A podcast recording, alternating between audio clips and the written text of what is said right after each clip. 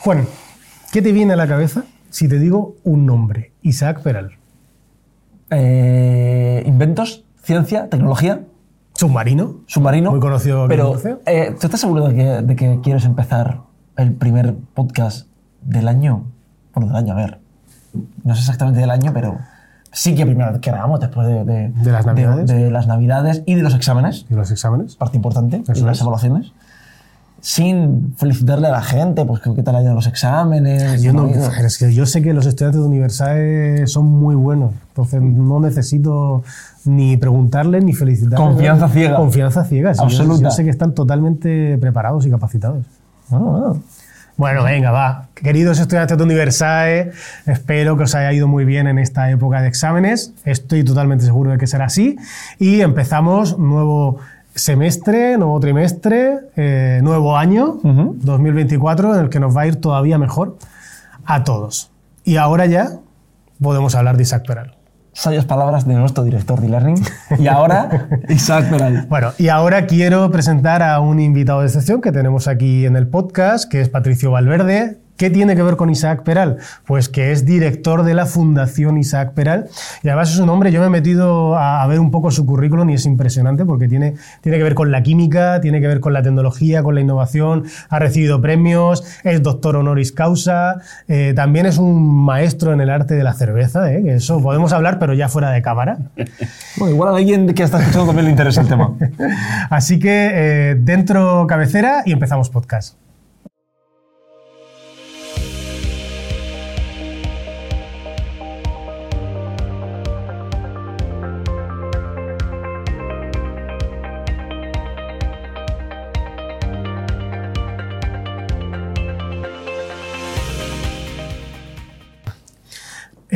Antes que nada, Patricio, la fundación creo que es una alianza, una alianza público-privada eh, que al fin y al cabo lo que intenta es fomentar la innovación, la tecnología dentro de las empresas, tanto grandes como pequeñas y medianas, en la región de Murcia. Y quisiera preguntarte un poco, pues eso, ¿cuál es el origen de la fundación y por qué precisamente elegir el nombre de Isaac Peral?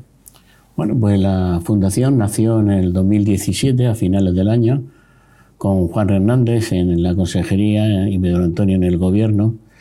Y de las reuniones que teníamos los empresarios en el Info con, con la Dirección General de Industria y con la Consejería de Industria, pues aparecía la posibilidad de crear un- una alianza, un vínculo para que las grandes empresas pudieran asesorar al gobierno y decirle cuáles son las necesidades que tienen las empresas y cómo puede crecer el tejido industrial. Y de esas jornadas de reuniones para crear un, un brainstorming con, con las empresas, pues nació la idea pues, de Juan Hernández de crear esta fundación, una alianza público-privada, con el auspicio del, del Info y las grandes empresas para desarrollar el plan industrial de la región de Murcia. Muy bien, muy interesante. ¿Cuál ha sido como la, la experiencia que habéis tenido en estos años a la hora de, de que las empresas asesoraran en materia de tecnología? Bueno, eh, en primer lugar, cuando se creó la fundación, pues empezó a contactar primero con, con el, ya que se le puso el nombre de Isaac Peral, ¿eh? que fue el que nos va a servir como imagen de, ser disruptivo y de, y de investigar y de crear empleo, pusimos de presidente a M. Torre, a Manuel Torre, para que sirva como catalizador entre las empresas y los organismos públicos. Y así se acogió pues, a las veintitantas empresas más grandes de la región de Murcia y ahora mismo somos 30 empresas. Ujú. Claro, porque al final Isaac Peral es esa figura, ¿no? Que si alguien no la conoce, que esté escuchando el podcast, que no creo, porque es una figura muy conocida y muy relevante en la región de Murcia, pero también a nivel nacional, ese, ese nombre que inventó, si mal no me equivoco, el submarino, y que de hecho hasta hace muy pocos años el submarino estaba expuesto en medio de la calle en Así Cartagena, ¿no? Ahora creo que está en un museo. Fue el inventor más relevante en el siglo XIX y en el siglo XX. Es un cartagenero y desarrolló el primer submarino eléctrico porque en vehículos eh, sumergibles pues sí se habían inventado pero tenía que tener una chimenea y entonces no se podían camuflar Claro. y el único que, que consiguió el primer desarrollo eléctrico con acumuladores, con baterías bajo el agua fue Isaac Peral que, que sirva, el nombre se le dio para que sirva como acicate para que se fomente la investigación y el desarrollo tecnológico. y, Patricio, en estas 30 empresas, yo me, estoy preguntando, ¿qué, ocurre, ocurre, o se da el caso de que haya empresas que tengan a lo mejor el mismo sector o, el mismo target de, cliente? Quiero decir, ¿existe competencia entre ellas? No, no, el target de las empresas normalmente son de sectores distintos, porque este, esta alianza o este lobby industrial para aumentar el PIB de la región de Murcia, hay tanto empresas agroalimentarias como de logística, como de producción de activos, y la verdad que que como el, vínculo es para crear más, hacer más región de Murcia, no hay competencia, no, son temas de competencia entre empresas, no. Claro. Eh, Patricio, desde el año pasado eh, la Fundación está precisamente implementando unos premios, son los premios FIP, Fundación Isaac Peral, precisamente como para otorgar reconocimiento a empresas o incluso a investigadores que, generan innovación, que generan conocimiento dentro de la región de Murcia. ¿Qué historias podrías compartir con nosotros de los premiados del año pasado que, pueden ser relevantes? Pues eh, fue una gran experiencia, fue el primer año donde se hacen premios al investigador, a la empresa de desarrollo tecnológico de I+.D., y lo que se busca es eh, intentar eh, que sea un acicate para que captar talento, para captar empresas, para que eh, vengan empresas de, fuera de Murcia. Lo que buscamos es un entorno eh, que sea capaz de incrementar el PIB de la industria, sea un entorno para que Murcia sea más industrial. Y los premios sirven como, como ejemplo para promover ese espíritu emprendedor y la colaboración público-privada. Y sobre todo queremos ser catalizador entre la administración, las universidades, lo que es la formación y la empresa.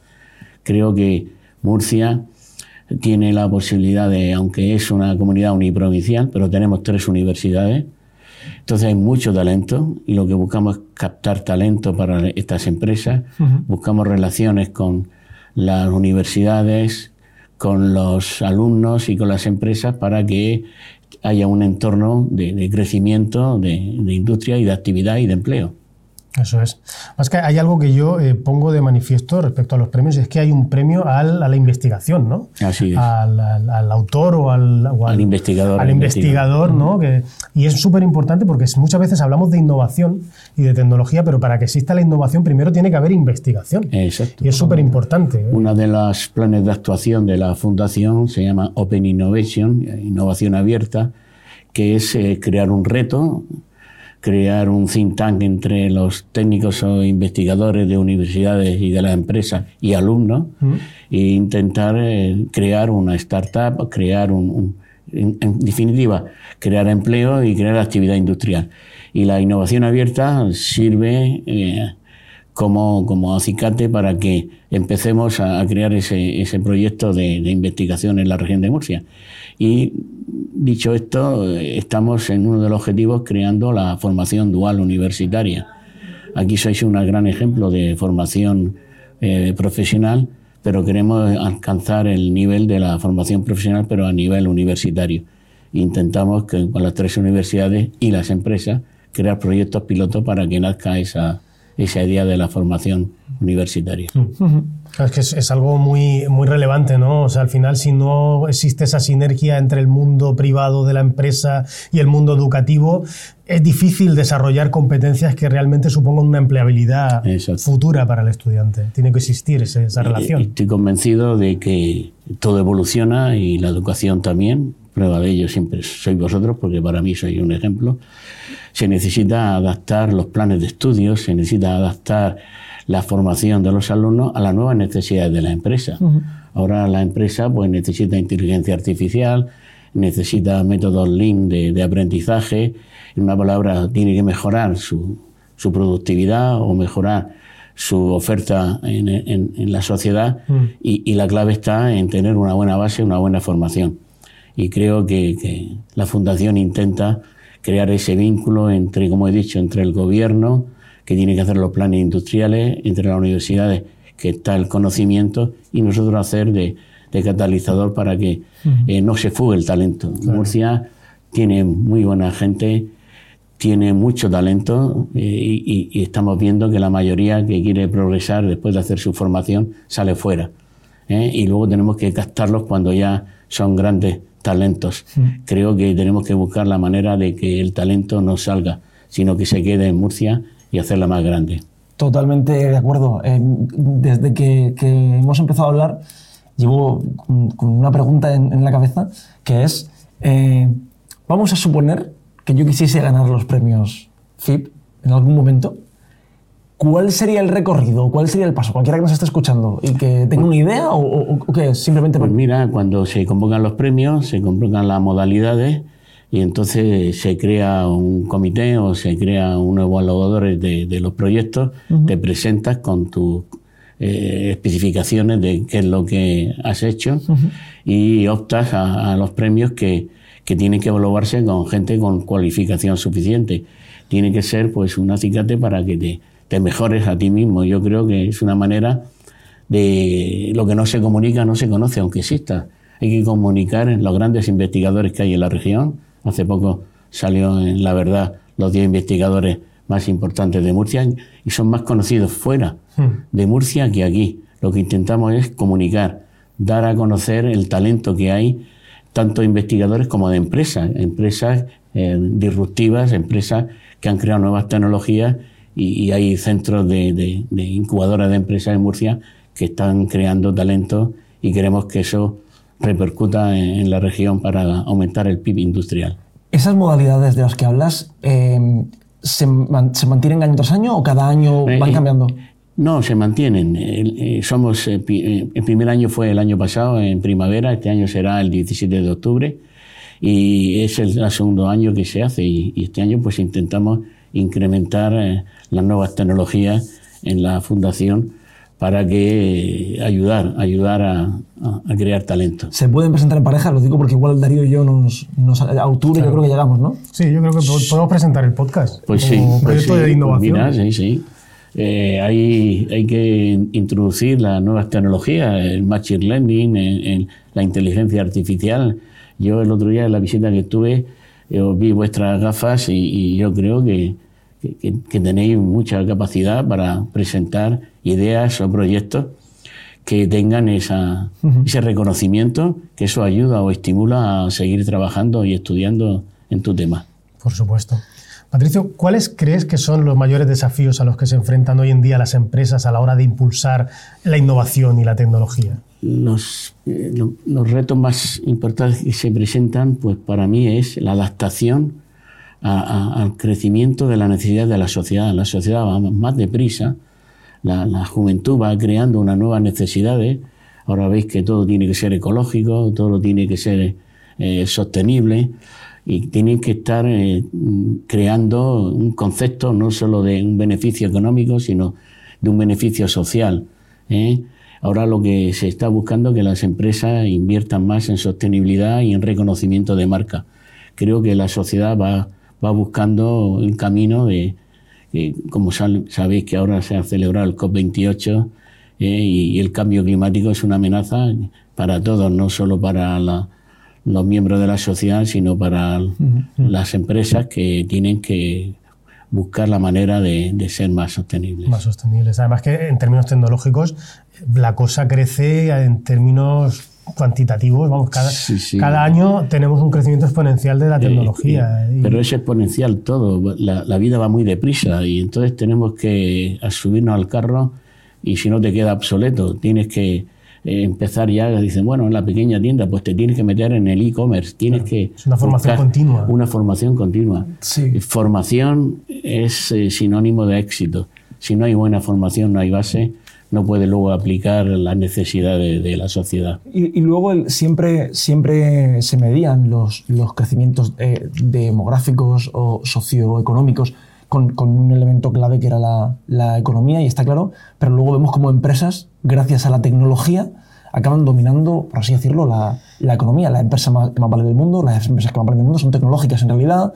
Eh, una, una, idea, si es tecnológica eh, y están los datos, tiene mucho, mucha más posibilidad de convertirse pues, en un unicornio, si es una startup o, triunfar. ¿no? La tecnología, al final, en estos últimos años, ha, ha dominado todos los sectores Y de hecho, eh, en este sentido, yo quería preguntarte que con las, con las 30 empresas que, que están dentro de, la Fundación Isaac Peral, eh, una de las cosas que te puedes encontrar, en, eh, sobre todo en empresas que tienen recorrido, es eh, cierta resistencia al cambio. ¿no? Yo recuerdo, eh, y tengo compañeros, hace, hace mucho, pero no tampoco tanto, yo empecé siendo un becario en una empresa muy grande, bueno, de- en Volkswagen, en, en- en SEAT en España, y yo recuerdo que tenía cierta resistencia eh, por, por- por la gente que estaba conmigo, ¿no? A proponer ideas innovadoras, a cambiar. ¿Cómo- ¿Tenéis algún tipo de recomendación o, o le decís a las empresas de la fundación, oye, tenéis que tener la mente abierta o tenéis que, o ellos ya vienen con esa predisposición? Eh, las empresas están cambiando la manera de actuar. Hace poco estuvimos en Enagas en una reunión donde eh, han propuesto un proyecto de Imagenio donde captan ideas de los trabajadores, de propuestas de, de startup para tener la, la- mente más abierta. Yo creo que la- las empresas, todas estas empresas tecnológicas, están buscando la manera de captar ideas, captar conocimientos y esto puede ser una de las actividades, o intentamos que así lo sea, de innovación abierta con la Fundación, para modernizar y actualizar y adaptar las empresas a las nue- nuevas demandas, sobre todo en la tecnología. ¿Mm? Muy bien, Juan, ¿qué te parece si pasamos a nuestra sección favorita del podcast? Que es, bueno, no sé si alguna vez ha- has visto el podcast anteriormente, Patricio, pero nosotros tenemos una sección final. El año pasado teníamos otra. Y ahora tenemos una sección que es ¿qué fue primero? La idea es que nosotros presentamos dos sentencias, dos afirmaciones y tenemos que adivinar, o no adivinar si la sabemos, lógicamente, que es cuál de ellas ocurrió primero en el tiempo, cronológicamente. ¿De acuerdo? Así que vamos a empezar con la ronda 1. Jugamos Juan y yo. Sí. Patricio, tú tienes que leernos las dos frases que tienes eh, aquí a la vuelta, en la ronda 1. Nos tienes que leer esas dos frases y nosotros vamos a adivinar qué ocurrió primero. Adivina el orden. La, la- la- la fundación, ¿no? La, creación de la La fundación. creación de la fundación como una alianza de empresas Sí.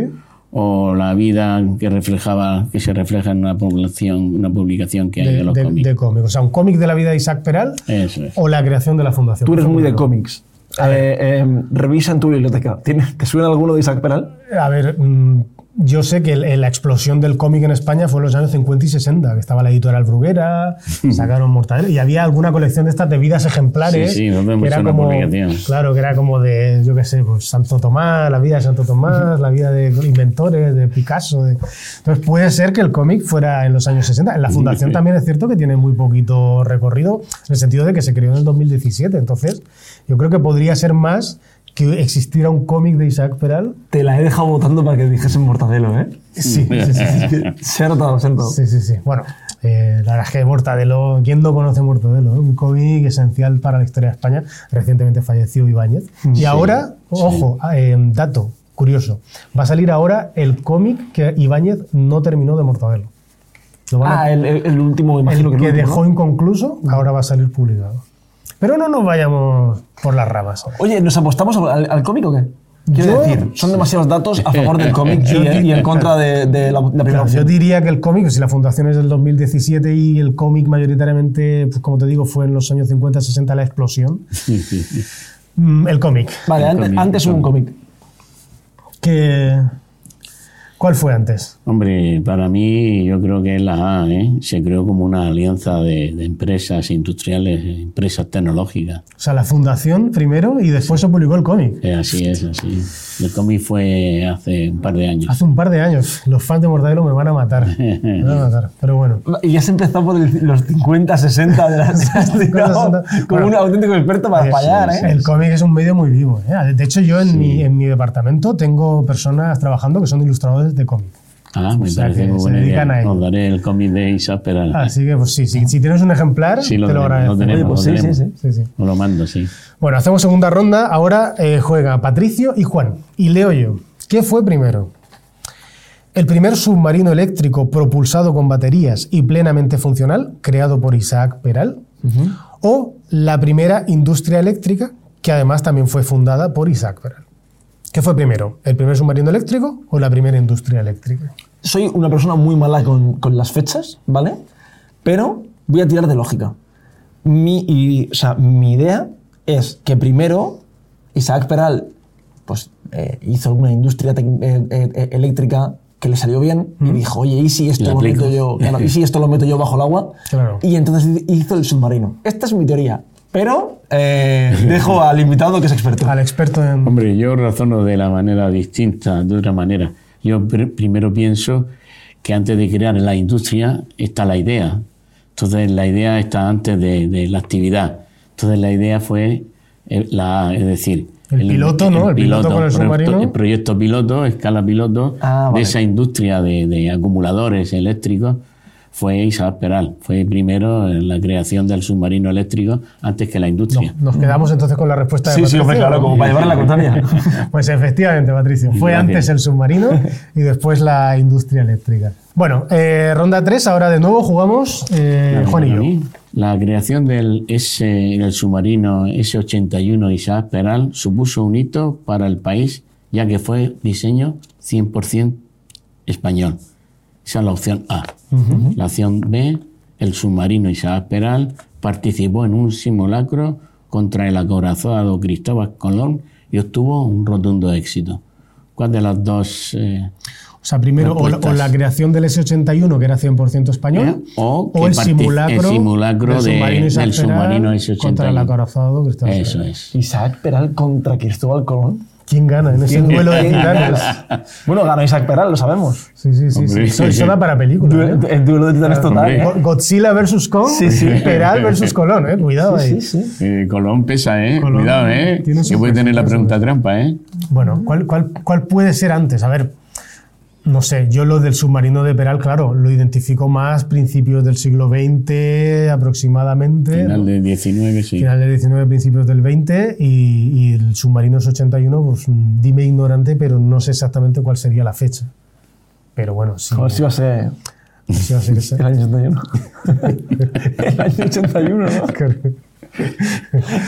Eh, no, no- no sé, no sé, no sé. Me, me cuesta decidirme, ¿eh? No sé. Yo, siendo acorazado, Cristóbal Colón y tal, me suena como más antiguo. ¿eh? Sí, pero yo sé creo- que no, no es nada científico. Creo que puede tener trampa y, y- y viendo, que que mi, puede tener trampa, claro, Juan. viendo que mi ¿Qué lógica me, me empuja siempre a, a localizar o a acertar la que es, la que no es, voy a decir que, que el S81, o sea, eh, 100% español, eh, marca España, somos los mejores. Venga, va. Le, le- le voy a hacer caso.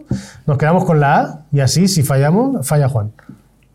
Eh, ¿No? Lo siento, la respuesta es la Lo B. primero fue. Colón versus Peral. Maldición. Yo aposté todo a Isaac eh, Peral Parera, como, como Rafa Nadal. Vaya por Dios. Y nada, nos despedimos hasta la próxima, hasta el próximo episodio del podcast de Universal. Chao, chao. Hasta luego.